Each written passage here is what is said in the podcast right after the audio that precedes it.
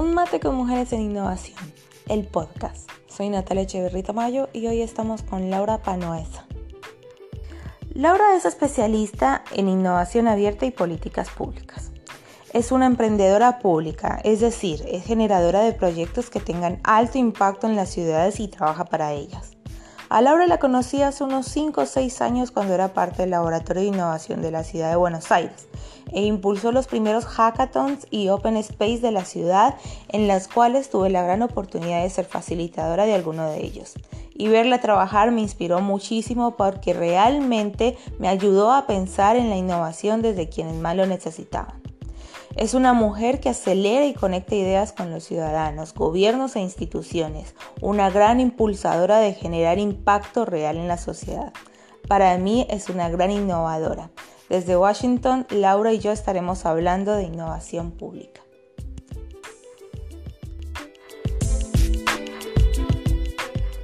Hola Lau, ¿cómo estás? Bien, Nati, gracias por la invitación. Muy contenta de estar acá. Qué bueno. Empecemos hablando un poco de, justamente lo que vinimos, de innovación ciudadana. ¿Cómo es el proceso para empezar a hacer una innovación ciudadana, ya que eres vos experta en el tema? Perfecto. Bueno, creo que el primer punto a, tener en cuenta, porque hoy hablamos mucho sobre innovación, sobre organizaciones que quieren abordar sus problemáticas con otras miradas, es tener una disposición de aprendizaje es como uno eh, dentro de una organización, en manera personal o de manera colectiva, se predispone a abrir problemáticas, a generar una colaboración con otros y a incorporar metodologías de una manera que sea de, expectativa de qué es lo que va a aprender. Si uno empieza más con una mirada de yo sé todo y, y vengo a abrir, a chequear que lo que yo sé eh, esté correcto, eh, no va a avanzar. Eh, ahí recuerdo, eh, un profesor siempre nos decía que nosotros como investigadores estudiamos los problemas todos separados, pero la gente tiene los problemas todos juntos. Entonces tenemos que empezar a abrir desde las organizaciones las preguntas a esas personas que tienen los problemas en el día a día. Y es un poco esa mirada de apertura es lo que hoy dentro de los gobiernos o dentro de las empresas o en distintas organizaciones se está empezando a generar procesos o, mesas de trabajo que sean más abiertas.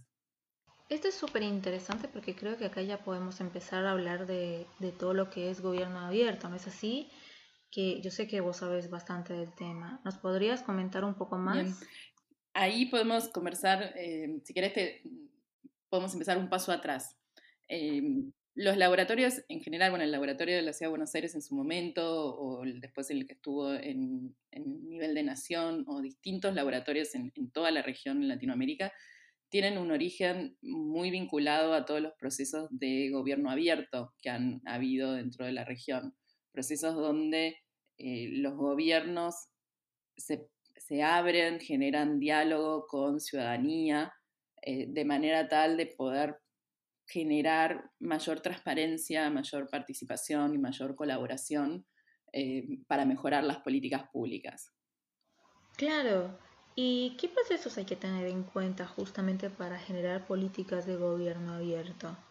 Bueno, los procesos de gobierno abierto son procesos que han empezado más que nada porque desde ciudadanía se pide que esta caja negra que a veces pensamos que es el gobierno se pueda transparentar un poco más. Entonces empiezan a haber mayores demandas de apertura, de transparencia, em, y eso, una de las respuestas que tiene el gobierno es generar procesos de participación donde distintas comunidades dentro de, la población pueden aportar sus ideas, em, aportar nuevas em, herramientas o conocimientos para generar mayor transparencia eh, mayor participación, como mencionábamos antes, rendición de cuentas y colaboración, que esos son los principios del gobierno abierto, que, después, si, si, quieres, podemos poner los links a la Carta Iberoamericana de Gobierno Abierto o al, a la Alianza de Gobierno Abierto, son instituciones que nuclean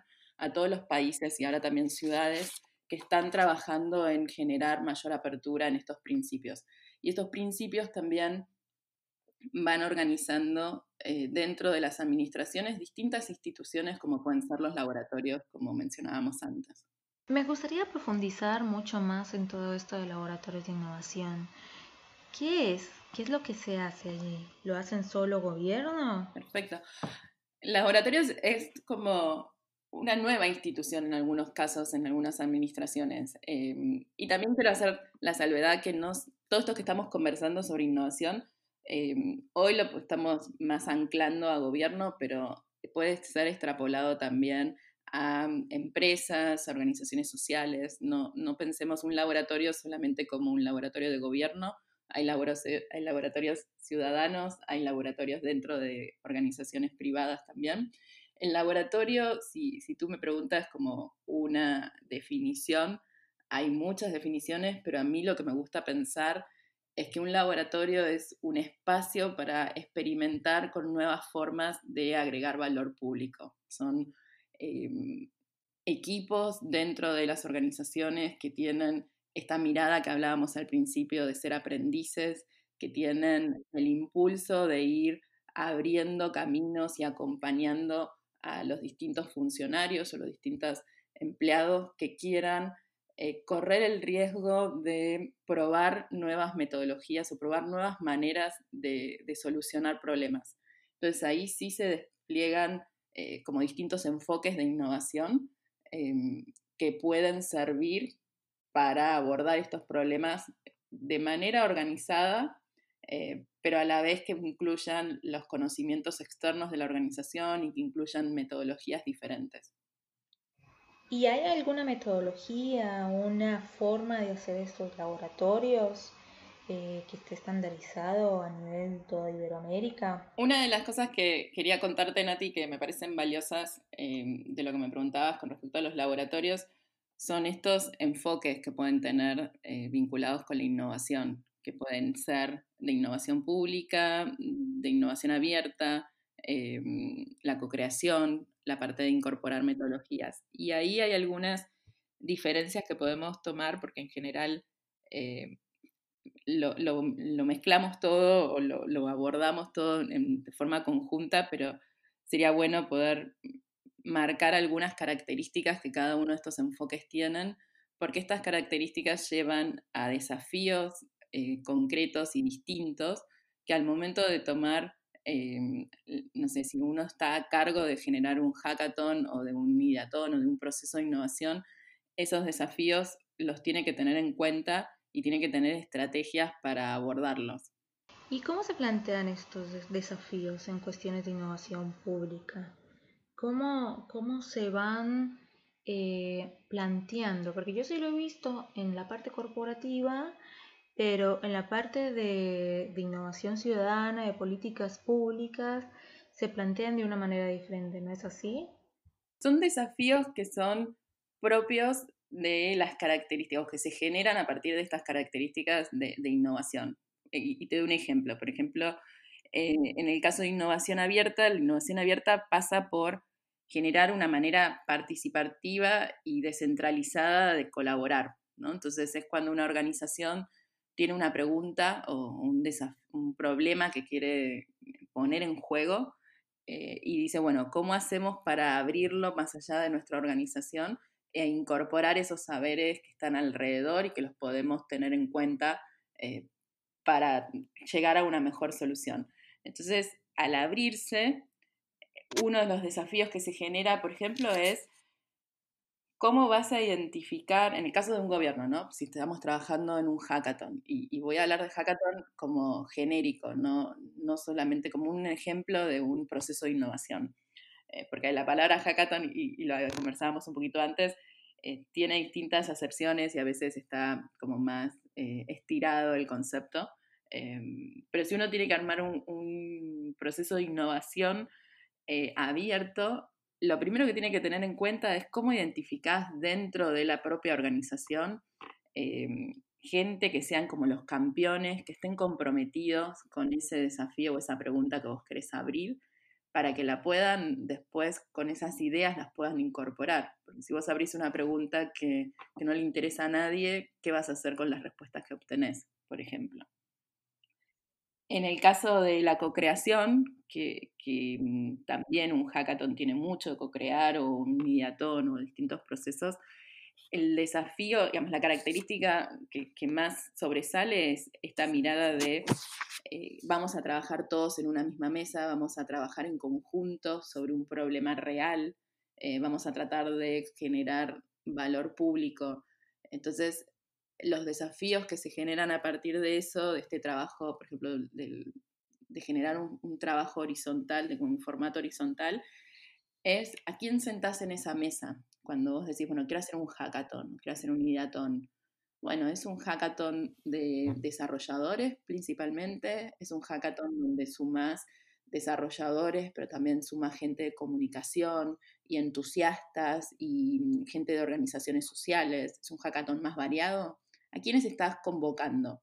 Esas son preguntas que como organizador de un proceso tenés que hacerte antes, en lo idealmente sea antes, o ir resolviendo en el momento que lo vas generando. Son preguntas que si vos vas diseñando el proceso, vas a poder lograr mayores resultados. Y, con respecto a los resultados, no pensemos el resultado solamente como eh, los proyectos que pueden salir a partir de eh, un hackathon, un ideatón o un proceso de innovación, sino también la comunidad que se va generando alrededor. Y creo que uno de los principales em, plus que tiene un hackathon es generar una comunidad alrededor, comunidad de innovadores cívicos, comunidad de emprendedores públicos, gente que quiere resolver un mismo problema pero que en este momento está en espacios distintos y que se junta a trabajar para resolver ese problema. Vos estás en otro país, has trabajado por toda Latinoamérica. ¿Cambia la metodología de implementación de estos procesos de políticas de innovación en políticas públicas, dependiendo de la cultura, dependiendo del país? Y además, ¿cómo podemos hacer efectivo que estas innovaciones se apliquen y que tengan realmente impacto. Sí, hay procesos en, en todos los países, eh, también como hablábamos antes, dentro de gobierno, fuera de gobierno, acatones ciudadanos o, procesos de innovación que sean más eh, del tipo concurso. Eh, digamos, la forma, la metodología puede ser distinta y ese es el tercer punto que, que mencionábamos antes de innovación abierta, de co-creación pero el tercero es incorporar metodologías. Es cómo vos, como diseñador del proceso, decidís que esta pregunta que abrís y esta colaboración que, vas a generar de manera horizontal se va a, a encauzar. Lo vas a convocar a un hackathon, que son en general dos días intensivos, vas a hacer un bootcamp, que son quizás un poco más de tiempo, vas a hacer un concurso, bueno, ese diseño, esa forma del diseño también la tenés que pensar.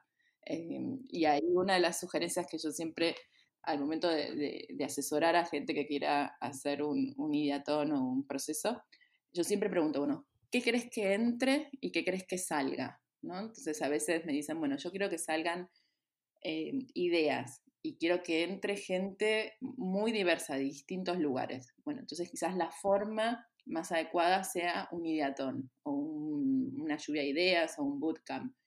Ahora, si vos me decís, quiero que salga un producto terminado, eh, elaborado y quiero que entren eh, ideas, bueno, el proceso va a tener que ser más largo o quizás quedas corto con el proceso. Hay que evaluar esas cosas de cuál querés que sea el resultado. Es un producto, es un MVP, un producto mínimo viable, un prototipo, eh, una idea, un esquema inicial, una prueba de concepto, cuál crees que sea el, resultado y a qué, eh, qué recursos tenés al momento de iniciar. ¿Tenés contacto con esa población, esa comunidad a la que querés invitar? ¿Sos el dueño del problema? Hay veces que uno eh, quiere resolver un problema, pero no es el owner o no es la persona o el organismo, por ejemplo, dentro del gobierno, que está más involucrado sobre esa problemática. Entonces, o los invitas o vas a tener después más inconvenientes al momento de querer incorporar esas respuestas. Por ejemplo, si eh, te doy un caso. Claro, o, el esfuerzo de, convocar a gente que, también es valioso también pensar en, bueno, estás convocando a otros a pensar en conjunto. Bueno, hay que valorar ese tiempo, hay que valorar esas ideas, em, qué va a pasar después. Y también eso es clave em, al momento de, convocar, saber que el, en el caso de un hackathon o de un ideathon, no termina el momento de que cierra. Es como que ahí empieza el proceso en realidad. Empieza qué va a pasar después de un hackathon. Y esos ejercicios se pueden pensar en qué voy a hacer con las ideas que surgieron, cómo voy a seguir trabajando para que de un piloto o de un prototipo pase a un piloto o de un piloto pase a un producto. Eh, ¿Cómo lo voy a escalar? Es algo que lo tengo que empezar a pensar al momento de hacerlo, de, diseñarlo. Creo que hay muchas personas, hay muchos corporativos, intrapreneurs que en realidad ven que es necesario hacer procesos de innovación, pero no saben por dónde empezar, no saben por, eh, por dónde iniciar, cómo, cómo poder emprender justamente dentro de la organización estos procesos de innovación, pero evidentemente son necesarios. ¿Qué consejos le darías a estas personas que están buscando ejecutar esto? Si me preguntás cómo, cómo empezar eh, o, cómo testear eso, ¿no? De que me sumo a una moda que todos están hablando o no, es primero entender cuál es la problemática que quiero eh, abordar. ¿no? De nuevo, sea empresa, gobierno, organización. ¿Cuál es, eh, ¿Qué es lo que me quita el sueño que, necesito ayuda de otros para fortalecerlo, para hacerlo mejor? Empezar diciendo, em, y, acá también hay, un punto que, es valioso mencionar, de, de abrirse a decir no sé y no puedo. Me parece que son dos declaraciones súper fuertes de, de, poder aceptar que, solos, como grupito, no, siempre se logra abordar toda la problemática, hay problemas muy complejos, que generar un proceso de innovación como estos aporta eh, mayor riqueza a las soluciones. Entonces, poner a la persona en el centro primero, a la persona que tiene los mayores problemas o que los sufre todos los días y entenderla, preguntarle, hacerla parte del diseño de una solución, hace que esa solución sea mucho más em, simple de adaptar o, de incorporarse o tener impacto después. Em. Creo que una de las cuestiones importantes justamente de empezar estos procesos de, innovación es tener las ganas de iniciarlo y hacerlo con un equipo diverso, que, haya un equipo que, realmente pueda aportar nuevas ideas, pueda emprender nuevos proyectos, que realmente se tenga las ganas de, innovar. Creo que ahí es indispensable la diversidad. Sí, ahí creo que también diversidad es una excelente palabra a tener presente em, para el momento de de integrar los distintos saberes y de generar de nuevo una comunidad de gente que esté em, que tenga un, dominio de saber, un, conocimiento compartido, que comparta ciertas prácticas, pero que también traiga esa pluralidad de, conocimientos, de miradas que enriquecen eh, la solución que pueda generar. Y volviendo otra vez a lo de políticas públicas, para vos, ¿cómo las empresas pueden justamente venir y preguntar, che, quiero ser parte de la innovación pública de una comunidad. ¿Realmente se suman? ¿Son parte? Incorporar a la comunidad es clave. Nosotros en el laboratorio de gobierno de Ciudad de Buenos Aires siempre decíamos que tu capacidad es tu comunidad, ¿no? esto lo mencionaba siempre Rudy y, y lo incorporábamos como filosofía, porque lo que vos podés hacer depende también de cuánto tenés alrededor del apoyo de, los demás, del entorno, de la comunidad.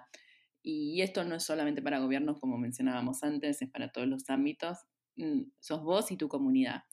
Y generar una comunidad de prácticas es clave para poder mantener en el tiempo, para darle escalabilidad a los proyectos y para poder eh, generar mayor impacto. Y, si me preguntas un poco cómo vinculamos estos procesos de innovación con, con las comunidades de prácticas, creo que hay elementos en conjunto entre las características que trae los procesos de innovación eh, al momento de generar innovación abierta o de co-crear soluciones o de incorporar metodologías que también están presentes en las definiciones y en, los elementos que tienen en común una comunidad de prácticas.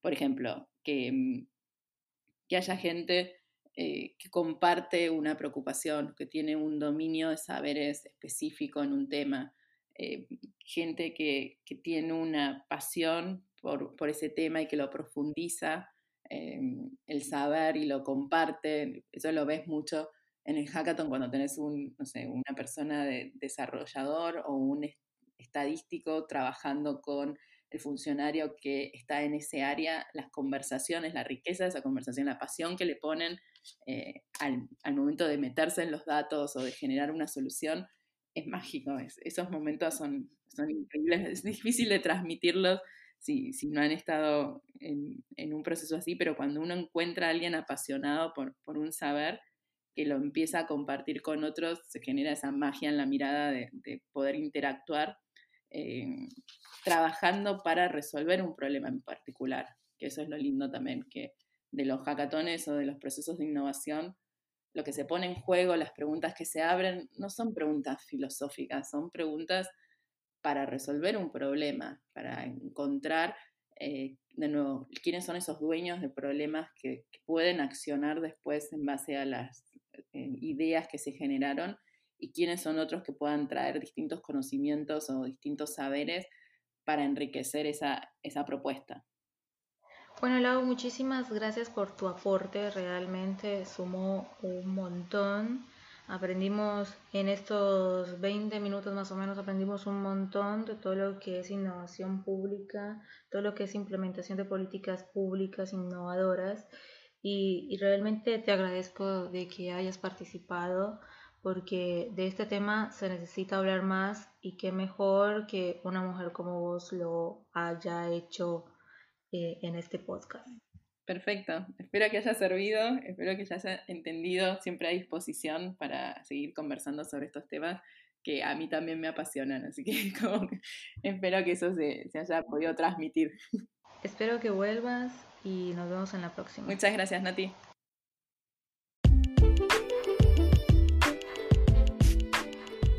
Espero que hayas disfrutado del episodio de hoy. No olvides en seguir a nuestra mujer en innovación en sus redes sociales en los links que dejamos en la descripción de este episodio.